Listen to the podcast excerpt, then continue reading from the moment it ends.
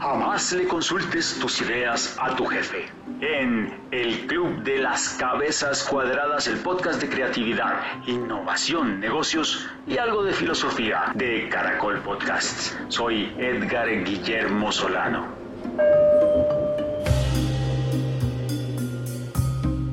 Creo que a todos nos eh, pasa en algún momento que alguna idea se empieza a presentar persistentemente. La encontramos porque alguien nos cuenta una historia, luego la encontramos en un libro que estamos leyendo, después la vemos en la televisión, luego la vemos en eh, algún negocio que encontramos en la calle y empezamos a sentir que esa idea pues eh, algo nos quiere decir.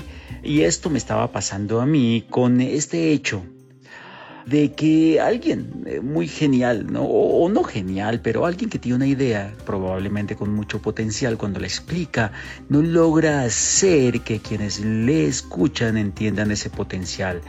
Y pues la historia está llena, llena de ejemplos en este podcast. Vamos a hablar de, de, esta situación. Ustedes van a encontrar varios ejemplos, varios casos. Empezamos a hablar eh, desde Cristóbal Colón y editores de libros hasta lo que pasa en las universidades al final de las intervenciones de los invitados. Un tema bien bonito. porque yo no debería gastar tiempo y energía en explicarle mi genial idea a mi jefe? Si igual no la va a entender.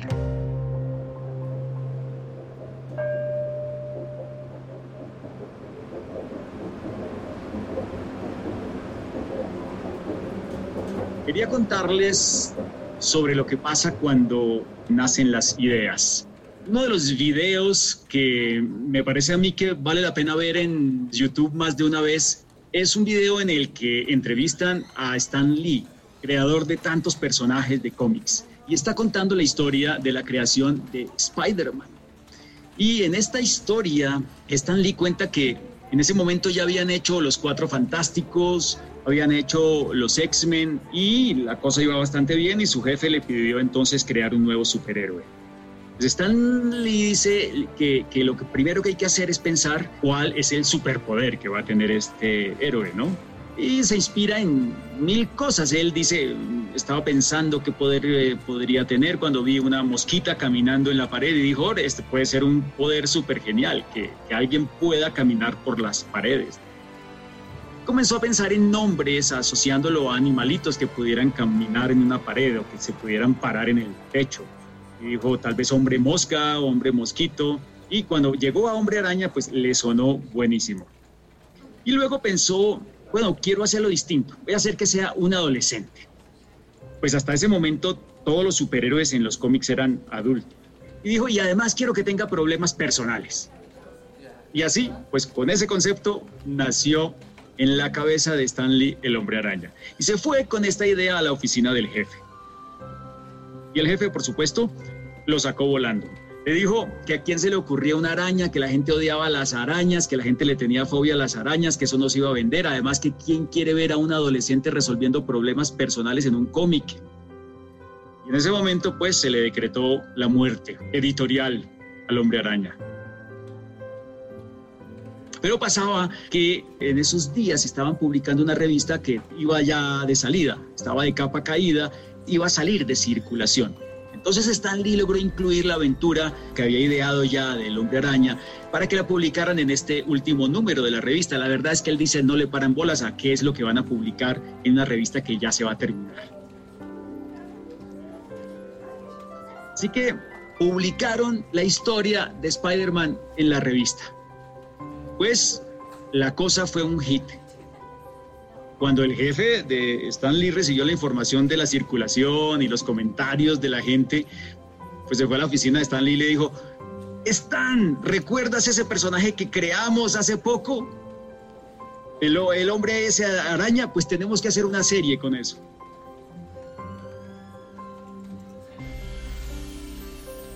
Saben que esto es parte de lo que nos ha pasado a la humanidad en toda la historia.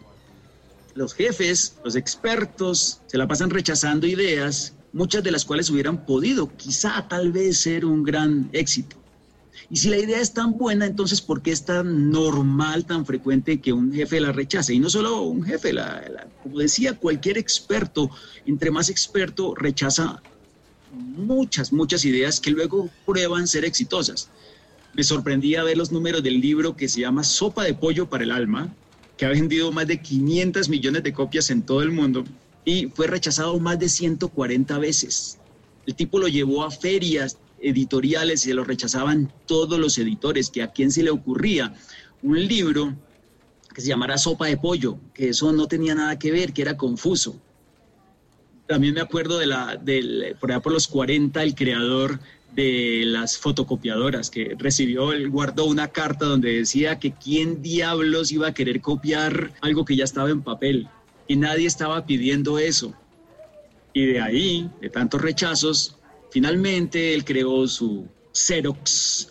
Por supuesto, ustedes saben que todos hemos fotocopiado cosas y que sí estábamos necesitando algo así, ¿no? Ese es el montón de historias así. Cristóbal Colón, que fue y le propuso, antes de convencer a los reyes católicos y ni siquiera a los dos. Le había propuesto al rey de Portugal que le financiara, que era, que era un viaje que no era tan caro, unos tres barquitos, que ellos tenían un montón, que, que eso le iba a volver famoso y que además le iba a expandir su imperio un montononón. Pues el rey le dijo que no, que eso era pura carreta, que eso por allá ese viaje, eso no, él no, por ahí no le veía futuro y le dijo que no imagino que estaba después un poco arrepentido porque pues Portugal se quedó ahí un poquito eh, forzado en la repartición de América, por supuesto, luego tomaron el Brasil, pero, pero miraban esos buques que salían de Cartagena con mucha envidia quizás. Bueno, luego le propuso a los italianos, también le dijeron que no. Así que es normal, pero, pero ¿por qué pasa esto? Porque alguien que es experto, porque alguien que es un editor, que ha publicado tantas tantas veces libros exitosos y no exitosos y sabe sobre cómo va este mercado, le dice que no a una obra que finalmente termina siendo una de las más exitosas de la historia. ¿Por qué pasa esto?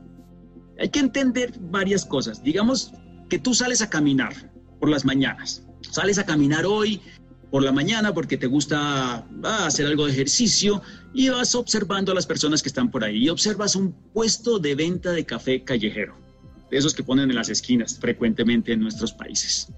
Y pues dado que tú estás en la mitad de la pandemia por el coronavirus, como estamos en este momento que se hace esta reunión, pues tú te asombras de ver a la gente allí tomando cafecito alrededor de ese puesto y te preguntas, ¿cómo pueden estar tan tranquilos tomando café tan cerca uno del otro? ¿Cómo pueden recibir su vaso de las manos del vendedor que ha tenido contacto con tanta gente hoy? ¿Cómo pueden quitarse el tapabocas y llevarse ese vaso a la boca? Y al parecer tú no eres el único que se asombra. Tú, tú ves a otras personas por allí, dado que eres un muy buen observador y notas que también hacen caras de incertidumbre y de asombro viendo esta situación.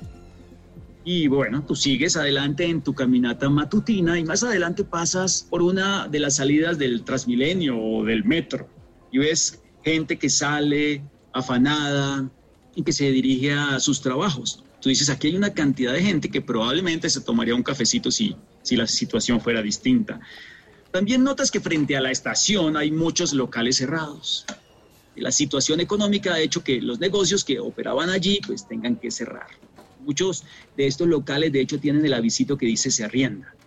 Y tú piensas que, bueno, de tener una buena idea de negocio en este momento, pues sería posible conseguir uno de estos locales a muy buen precio. Deben estar desesperados estos dueños de estos locales.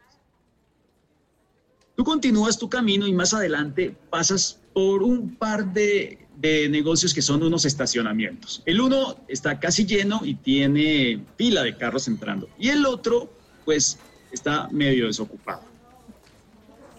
Y eso te llama la atención. Miras el que está lleno y te llama la atención un, tipo, un hombre cubierto con una especie de traje amarillo, así como de astronauta, que está rociando a los autos que entran con algún vapor que parece lleva almacenado en un tanque que tiene en la espalda. Así un poco a lo, a lo cazafantasmas. Y tú lo miras, el tipo rocía las llantas, el baúl, al pasar frente al otro estacionamiento, te detienes y le preguntas al vigilante por el proceso que hacen los vecinos ahí al lado. Y él te dice, eso es puro show. De nada sirve descontaminar las llantas de los automóviles, nadie se contagia porque las llantas estén sucias. Pues a ti te queda sonando la frasecita de puro show, porque tal vez por puro show está lleno ese otro estacionamiento.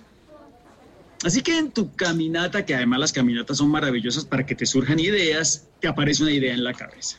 De alguna manera todo eso que has visto se ha combinado y ahora de pronto lo ves claramente. ¿sí? Dices, debo abrir un café. En, medio de la pandemia, cuando, cuando todo está cerrado, pues sí, justo ahora. Y por eso, Nunca había sido tan baja la oferta de café en este momento, de manera que pues, hay espacio en el mercado para los que toman café, pero no para cualquier café, eso sí es cierto. porque tus mismas reservas y tus mismos miedos, ¿no? Y las caras de disgusto de los peatones que viste por allí frente al café callejero, pues te hablan de que la gente está un poco paranoica con el asunto la cara, inclusive la cara de tranquilidad de los conductores que estaban en, la fila de los autos, te dice, te dice, la gente necesita sentirse como segura, está temerosa de contagiarse. Y pues tú dices, a esta puede ser justamente la fortaleza. Así que te imaginas que van a abrir un café en el que se garantiza que ningún ser humano ha tocado la taza antes de que la reciba el cliente. O sea, el dependiente eh, que está separado del cliente por un vidrio, pone la taza en un disco que hace girar y la tacita pasa por una abertura y queda frente al cliente. Genial. Y además vas a hacer un show, un tremendo show. Cada vez que el dependiente vaya a preparar una nueva taza, va a, la, a una esquina que la llamas la esquina de esterilización, donde una máquina le aspersa vapor sobre las manos, así con los guantes puestos y todo, y la cosa que haga ruido, así como de locomotora, que es antigua. Lo vas a llamar el café inmaculado o algo así. Piensas que lo mejor es que tal vez puedas conseguir un local muy barato, porque están todos desesperados los arrendadores. Y ahora lo único que te resta es conseguir que tu jefe apruebe esta idea y ponga el capital, ¿sí? Pero pues con una idea tan buena tú estás seguro que él no va a poner ningún pero. Sin embargo, cuando unas horas más tarde le explicas tu idea, pues recibes un no rotundo y tú quedas asombrado. Tu jefe te explica que no es el momento de entrar en el mercado de las cafeterías, que ese es uno de los segmentos que está en crisis y que todo el mundo se está saliendo de ahí como ratas en un barco que se hunde. Eh, además, el alboroto este de la pandemia no va a durar tampoco para siempre y que en un 2x3 va a haber un montón de cafés baratos por todas partes. Entonces tú quedas aburridísimo, no entiendes cómo es posible que tu jefe no haya visto el potencial genial, impresionante de tu idea, si además se la explicaste maravillosamente. Pero quizá tu jefe no es tan cabeza cuadrada, porque es que tú no sabes qué tenía él en la cabeza. Cuando has llegado a contarle tu idea, pues él no estaba como en la misma frecuencia tuya, porque él no había hecho tu caminata. Lo que había hecho él era leer el periódico El Portafolio es el periódico económico, donde vienen las cifras de contracción económica que están previstas para este año, donde había un artículo que anticipaba una disminución así severa en el consumo y el cierre inusitado de cientos de empresas y dejaba claro que el desempleo de este año iba a ser el más alto de las últimas décadas. Claro, ante eso uno dice, lo mejor será tener los, los costos controlados, evitar riesgos. Claro, cuando tú cuando tú le explicas tu idea al jefe, tú crees que él está pensando lo mismo que tú. Y resulta que no, que en tu cabeza él está viendo un panorama completamente distinto. Y cada vez que tú le cuentas algo de esto, le da aún más y más miedo, y más miedo. Por supuesto, la respuesta de él es un no. Así que es normal que nadie entienda exactamente tu idea, nadie. Y yo lo, yo lo resumo como en tres fenómenos. El primer fenómeno lo llamo cada loco con su tema. Lo que hay en mi cabeza no está en tu cabeza. Lo que hablábamos ahora, de lo que estaba en la cabeza del jefe y en la cabeza tuya cuando estás dando su idea, pues eso viene de una historia personal, unas influencias personales y lo que está en la cabeza del uno matiza lo que escucha y le da un color diferente. El segundo fenómeno que creo que afecta muchísimo eso de que le entiendan a uno la idea es que No sé si ustedes recuerdan un personaje que salía en eh, Los Guardianes de la Galaxia, que era una muchacha que tenía unas antenitas como de gusano. Tenía la capacidad de tocar a alguien y sentir, sentir todo lo que esa persona sentía. Pues es más o menos ese fenómeno. El, el fenómeno es nuestro jefe, no es cabeza de gusano. No hay forma de que él pueda tomar lo que está en nuestra cabeza y llevarlo a la cabeza de él. No hay forma. Y la comunicación verbal además es muy mala. Porque de mi cabeza tiene que pasar a mis palabras. Y las palabras se quedan siempre cortas explicando todo lo que yo me estoy imaginando.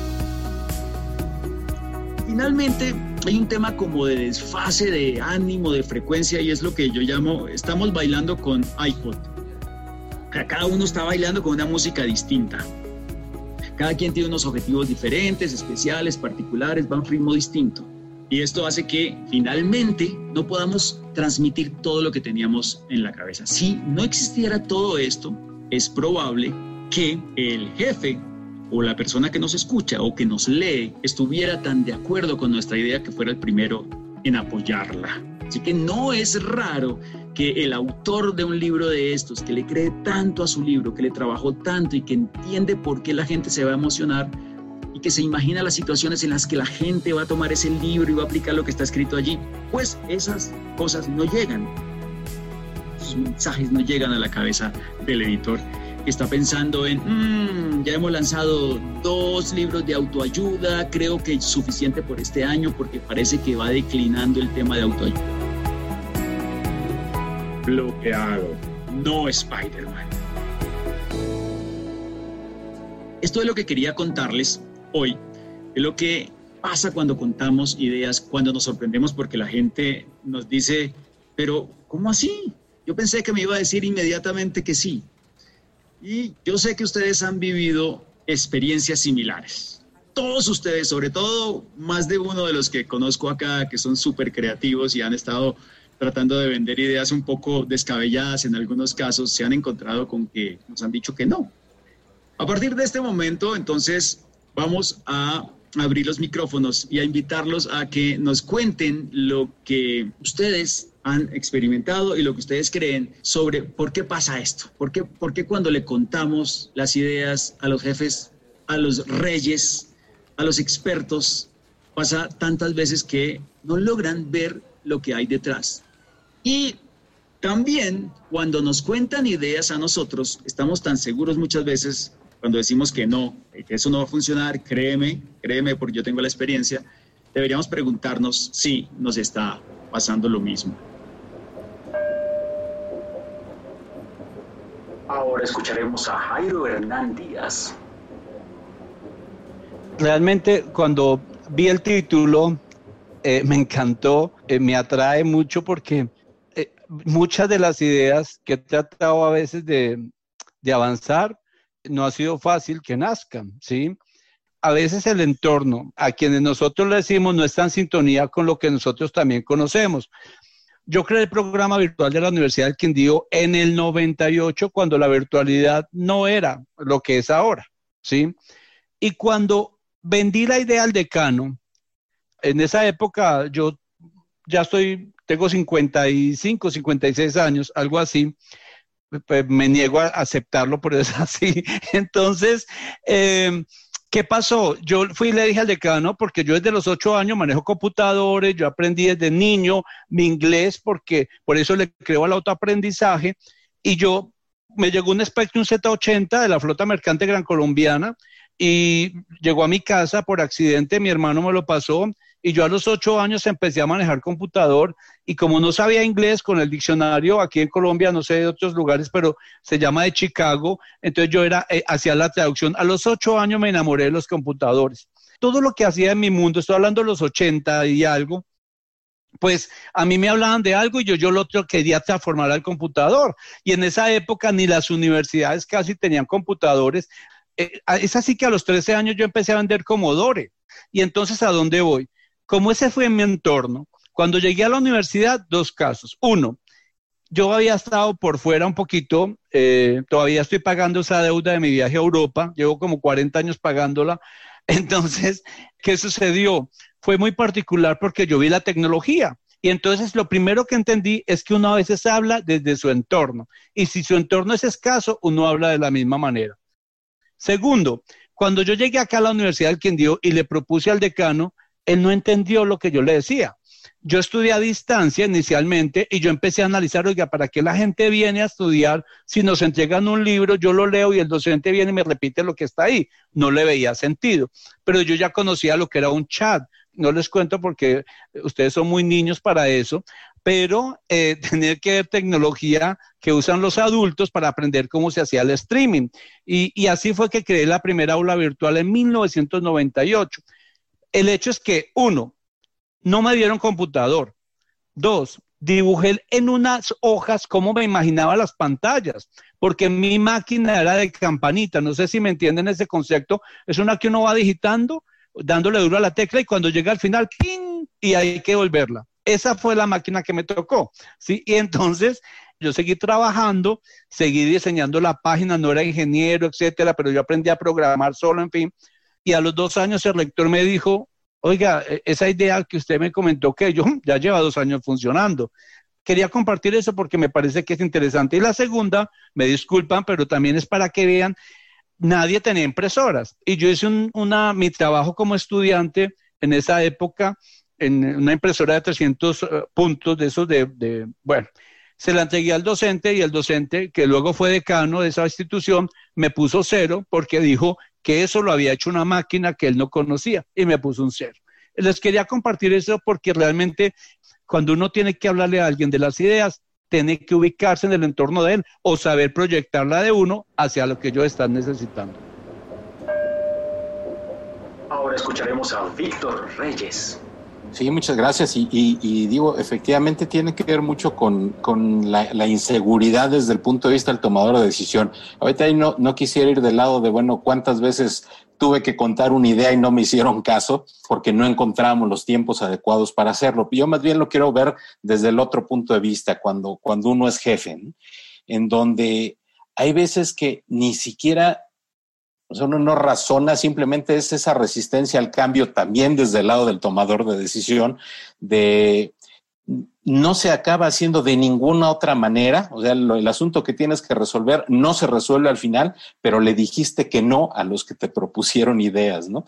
Eh, eh, entonces a mí eh, me ha pasado que cuando he tenido que resolver temas importantes y que estoy lleno de otras cosas, no estando seguro, no estando convencido de lo de que mi equipo me proponía, porque no lo podía hacer de otra manera, les decía que sí.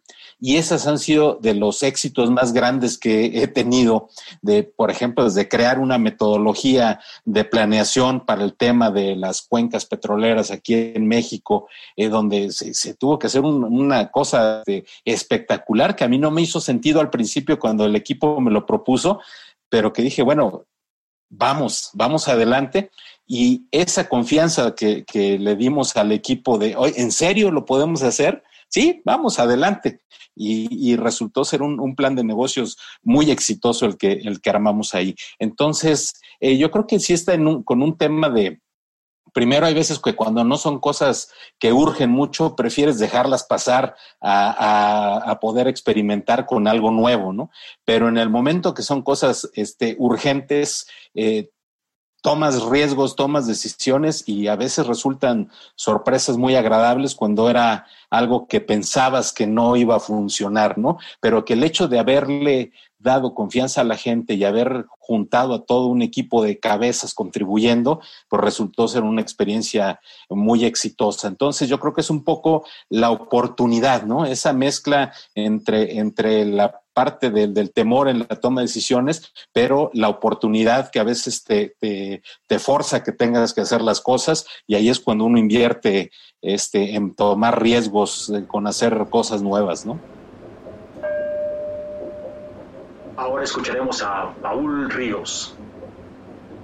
Con lo que estaban hablando del timing y todo, quería aportar pues algo y es, yo no sé cuántos conocen este libro, este libro a mí me cambió la forma de ver muchas cosas en el mundo de la innovación, lo que pasa es que se volvió como escaso, que se llama Ideas Peligrosas Y, y, ahora que estaban hablando de los timing y ese, y ese tema, yo creo que hay dos factores y que de pronto en este tipo de grupos podemos empezar a contribuir a que se, a que se mueva.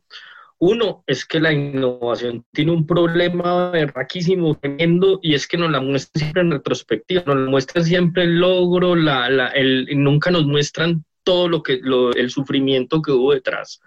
Y creo que podríamos hacer algo en sí, no, no sé si conocen el ejercicio que hace Google del cementerio de las ideas perdidas, en donde todos podríamos contribuir con cosas de ese tipo, en donde mostráramos cómo falla una idea, por qué no está, para que los jefes vean como todo ese camino, ¿cierto?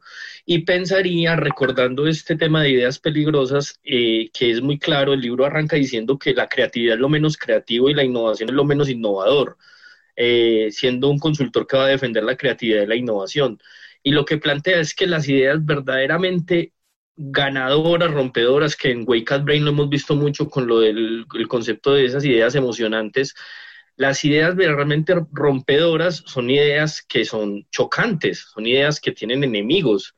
Él dice que una idea que tenga, una idea que todos sean amigos de la idea, esa idea no es buena, deséchela, esa idea no es buena.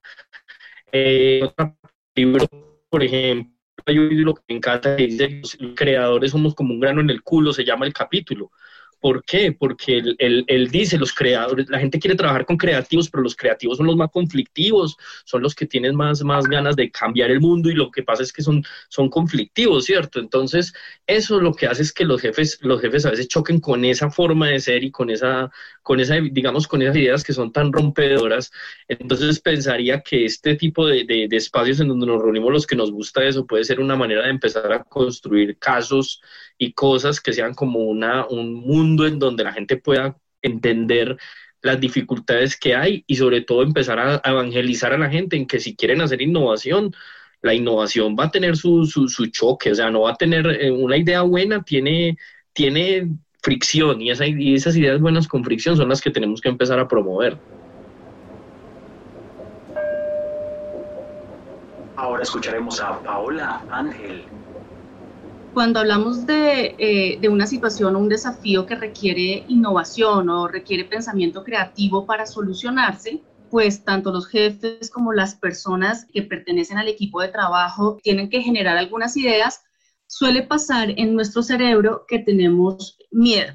El cerebro hace rápidamente un análisis de supervivencia y pues identifica si la idea es muy nueva y se aleja, un se aleja mucho o un poco de lo que conocemos, de lo que cotidianamente hacemos, de, pues que se sale de nuestra, de nuestra zona de confort, el cerebro hace rápidamente ese análisis y lo que y es, es, tan rápido el análisis se llama camino corto, es tan corto como, el, como un parpadeo y en, en el que funciona la amígdala, que es un, un pequeño órgano ahí que tenemos en el cerebro que lo que hace es eh, medir las emociones, es, es, generar emociones allí. Y lo que, eh, lo que se hace es, bueno, vamos a correr un riesgo, podemos, eh, estamos asustados, temerosos, podemos correr pues algún riesgo de supervivencia y es un análisis muy rápido. Y luego lo que suele pasar es que analizamos un poco más la situación y lo hacemos desde un camino un poquito más largo donde ya se involucran otras áreas del cerebro como la corteza, es, la corteza frontal y otros, otros organismos allí, otras áreas que le permiten a uno hacer un análisis un poco más racional y tomar mejores decisiones. Pero por eso es que tenemos mucho miedo al principio,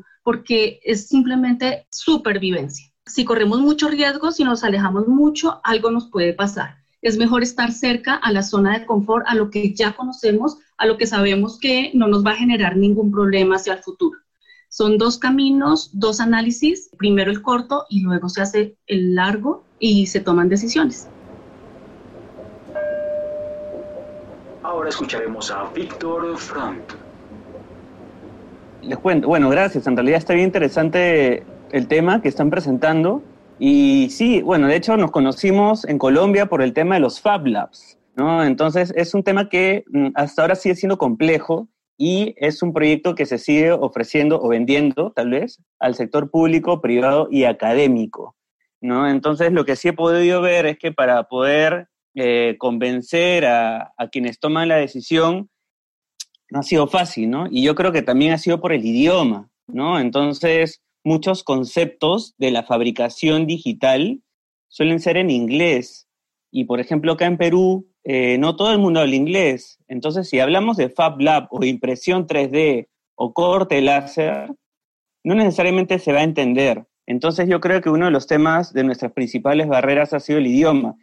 Incluso las lenguas originarias, ¿no? Acá en Perú se habla mucho el quechua, aymara, ¿no? Entonces, explicarles estos conceptos que vienen de, no sé, pues de Estados Unidos, Europa, y que bueno, casi todos están en inglés, hay personas que no lo van a querer entender o aprender, ¿no? Incluso si están en español o en castellano, ¿no? Entonces, el tema del, del idioma, el significado, ha sido uno de los principales retos. Y además porque son conceptos que no se enseñan en los colegios, ¿no? Entonces, son cosas nuevas, ideas nuevas, que a veces se le quiere no sé, pues compartir a alguien que, o sea, a ver, son cosas que han nacido hace 5 o 10 años, ¿no? Eh, esto no se enseñaba antes en los colegios ni en las universidades. Entonces, por eso no ha sido tan fácil eh, eh, que, la, que, la gente pueda entender el significado de estos espacios que al final son de colaboración, de creación de prototipos, ¿no? Entonces, por eso siempre cuando ahora, ahora, cuando hago proyectos, imagino que es un colegio, Imagino que estoy trabajando con niños y niñas y trato de representar estos conceptos de la manera más sencilla posible, tanto gráfica como en texto. Y eso me ha ayudado mucho, ¿no? Eh, imaginar que es un colegio, que estamos en el nido, ¿no? Eh, con dibujitos, con palabras sencillas, pocas palabras. Y así es como hemos estado trabajando, ¿no? Eso creo que me, me ha ayudado mucho para convencer a las personas en cuanto al desarrollo de, una idea, ¿no? Y, bueno, esa es mi experiencia acá en, en Perú y creo que he visto en otros lugares también cosas similares. Ahora escucharemos a Carolina Aguirre. Bueno, buenas tardes para todos. Pues yo creo que comparto la idea de, de Jairo y es que el título es súper llamativo y a todos nos ha tocado. Yo soy publicista y tengo un jefe que dice que la mejor forma de vender una idea es con imágenes. Y eso mismo es, o sea, como que cuando uno va a contarle al jefe, primero uno tiene que medir como qué es lo que también a él le gusta, porque no puede quedar con dos frustraciones muy grandes. Y es una, el sentir que su idea fue rechazada y aunque es muy buena, puede surgir con, con los años como le pasó a Jairo, y la otra es sentirse también que no está valorada esa idea. Son dos, dos tipos de frustraciones muy grandes que no puede tener como profesional al encontrarse con, con un jefe. Entonces, sí creo que antes de soltar una idea hay que pensar muy bien cómo, cómo ilustrarla. No solamente con, los, con dibujos o un storyboard como nos enseñaron, pero sí con una narrativa que venga detrás muy fuerte. En el caso que tú contaste, Guillo, yo, yo siento que el, el chico o la persona que estaba, contando, que estaba dando esa idea debió haber contado desde el principio todo lo que había visto. Y creo que así el jefe lo hubiera entendido.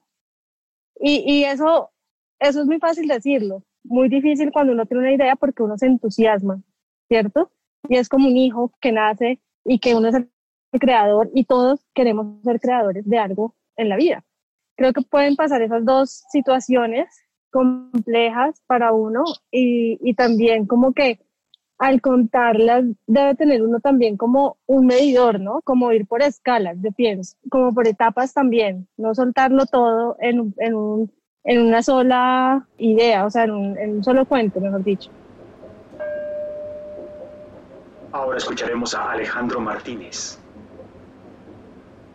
Básicamente quiero mencionar que, eh, si bien es cierto, y recuerda, Guillermo, cuando hicimos ese, ese, ese, ese video en el club ejecutivo de que no me digas que ser creativo es ser innovador, eh, precisamente como diferenciando un poco esas, esas aproximaciones. Creo que es muy pertinente desde una perspectiva mm, estructurada tener claro que no es tanto que las ideas no sean buenas o no es tanto que las ideas no puedan ser poderosas o inclusive que no seamos capaces de plantear storytellings o digamos configurarlas suficientemente bien para que se vea la, el escalamiento, etcétera, sino que realmente depende mucho del timing o el momento indicado.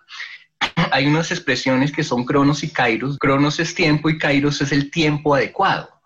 Cuando Nancy Mazzucato creo que hizo el estudio de los sistemas eh, de innovación, ella ponía como ejemplo cómo era que finalmente el iPhone había aparecido cuando confluyeron alrededor de 17 tecnologías, decía el doctor Montenegro como asesor de Colciencias en su momento, y decía, mire, es que confluyeron en determinado momento las tecnologías para que eh, por un lado se pudieran eh, implementar en un iPhone y por otro lado el mercado estaba presto para eso, o sea, como que el hambre y las ganas de comer se combinan, de manera que eh, de una manera muy estructurada y muy responsable, los esquemas, los sistemas de innovación y los líderes quienes manejan o manejamos esos esquemas, no solamente debemos tener la conciencia de que las ideas son buenas, sino que también eh, mirar en qué momento aparecen. Y yo recuerdo, ya para cerrar, que cuando mm, desde el principio yo tenía una fricción muy fuerte, siempre tenía una fricción muy fuerte con el design thinking, porque pienso que es muy bueno para victorias tempranas y para las cosas incrementales pero como que no veía que algo que fuera muy fuerte hasta que precisamente tú me, me explicaste y lo, y lo publicaste después, el, el, yo creo que la publicación tuya de la, de la, descripción del eh, Station Gate es muy, muy, muy práctica y uno veía en el Station Gate que, eh, de, tu blog cuán claro es que hay que ir filtrando y en el momento indicado pues, pues se valida inclusive. Entonces yo sí creo que eh, de manera responsable eh, hay que considerar que son muchos los elementos que se agregan de manera sistémica, somos sistemas complejos dinámicos y que, y que permiten que algunas cosas apliquen o no apliquen para llevarse a cabo. Entonces, quería como básicamente agregar eso. Y ahora, pues en función de la pandemia, lo que estamos viviendo, incluso yo siempre he dicho que lo que valida un proyecto de innovación o una idea más que el proyecto de innovación como tal, es que sea atractivo para y con lo que está pasando, hace poco salió una guía de inversión, pero tomando en cuenta los nuevos stakeholders. Entonces, ya es en serio. Ahorita es un momento interesante para abrir espacios para innovaciones que puedan estar, digamos, guardadas en, el parqueadero y, y surgir en un momento en que se valida todo esto. Y así termina una reunión más de El Club de las Cabezas Cuadradas. Hoy con invitados y participantes muy interesantes como Jairo Hernán Díaz, docente de, la Universidad del Quindío en Colombia, con su, esa historia del computador Spectrum en los años 80. Víctor Reyes también, el director de la Wake Brain Academy en México, con esta experiencia suya como director de innovación del CONACIT.